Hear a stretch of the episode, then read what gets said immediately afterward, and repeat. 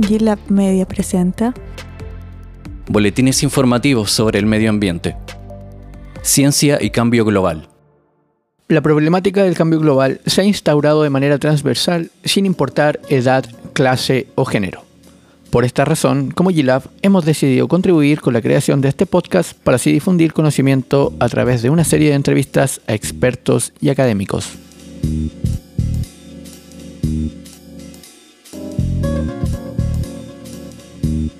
Según estimaciones del sector minero, la demanda internacional de cobre al 2050 aumentará en un 100%.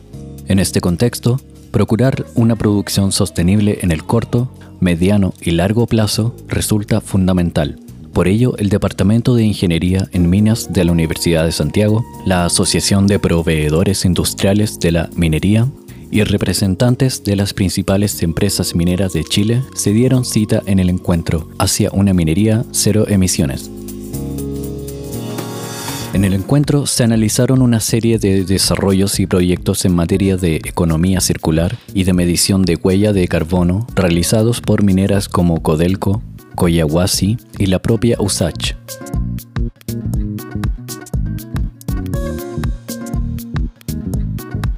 La amenaza al equilibrio medioambiental del planeta ha alcanzado tal gravedad que la causa para detener el cambio climático se ha convertido en una bandera de lucha transversal, sobrepasando la esfera pública.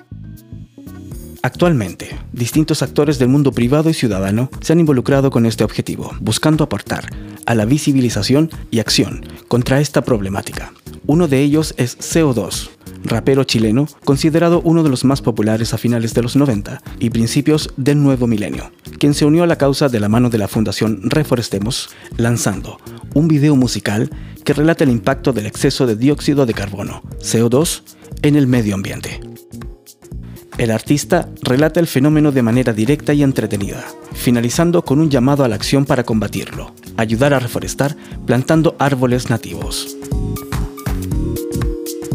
utilizando una propuesta innovadora, el músico y la ONG basan su campaña en el alcance de palabras entre el nombre artístico y la fórmula química del dióxido de carbono, CO2, levantando el desafío CO2 versus CO2, una tiradera por el planeta, mediante la cual el rapero se plantea como oponente del CO2, incriminándolo como el principal responsable del cambio climático con la idea de invitar a sus amigos de la música a responderle y apoyarle a través de sus propias composiciones.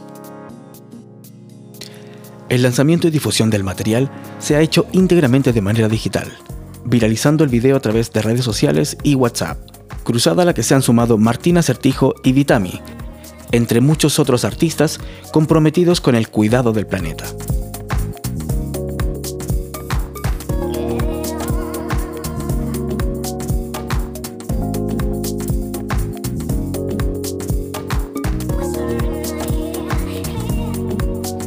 Desde el 2018 se encuentra el simulador de terremotos más grande de Sudamérica en la Universidad de Santiago. En este se pueden realizar ensayos experimentales a gran escala, donde se reproducen o simulan efectos sobre grandes edificaciones, tributando a proponer nuevos e innovadores sistemas de construcción. El jefe del Laboratorio de Ingeniería Sísmica explicó que la mesa es un cuadrado de acero que funciona mediante bombas hidráulicas que reciben instrucciones por computador donde se pueden realizar estudios de fatiga en construcciones, de vibraciones en estanques, de conexiones y en producción de daños a estructuras de hormigón, madera y acero.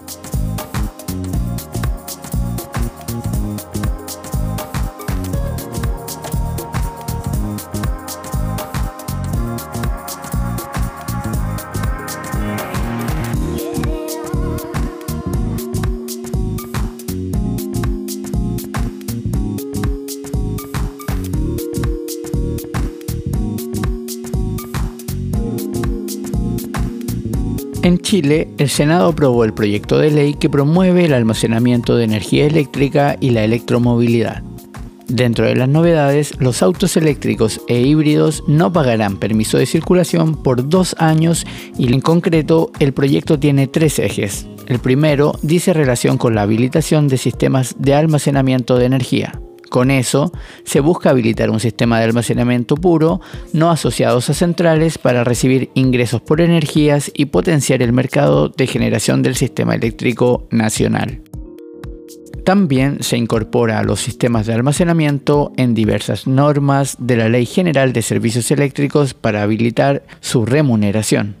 De esta manera, la ley habilita a los vehículos eléctricos a participar de una red de distribución como equipos de almacenamiento que pueden inyectar energía permitiendo nuevas aplicaciones y servicios asociados e incorporar a los sistemas de almacenamiento, incluyendo aquellos sistemas de esta manera, la ley habilita a los vehículos eléctricos a participar de la red de distribución como equipos de almacenamiento que pueden inyectar energía, permitiendo nuevas aplicaciones y servicios asociados.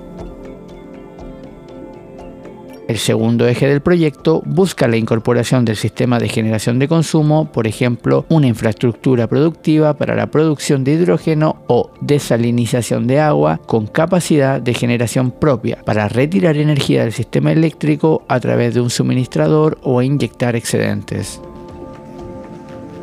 Finalmente, la exención de permisos de circulación para autos eléctricos e híbridos son el tercer eje de la iniciativa.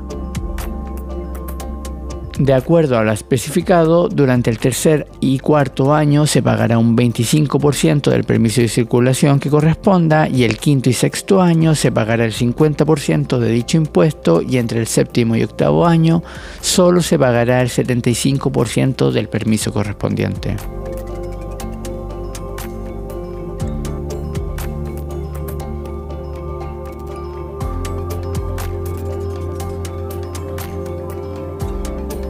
En Chile se generan aproximadamente 9,6 kilos de residuos electrónicos por persona al año, cifra que nos pone sobre el promedio global de 7,3 kilos por cifra que nos pone sobre el promedio global de 7,3 kilos per cápita.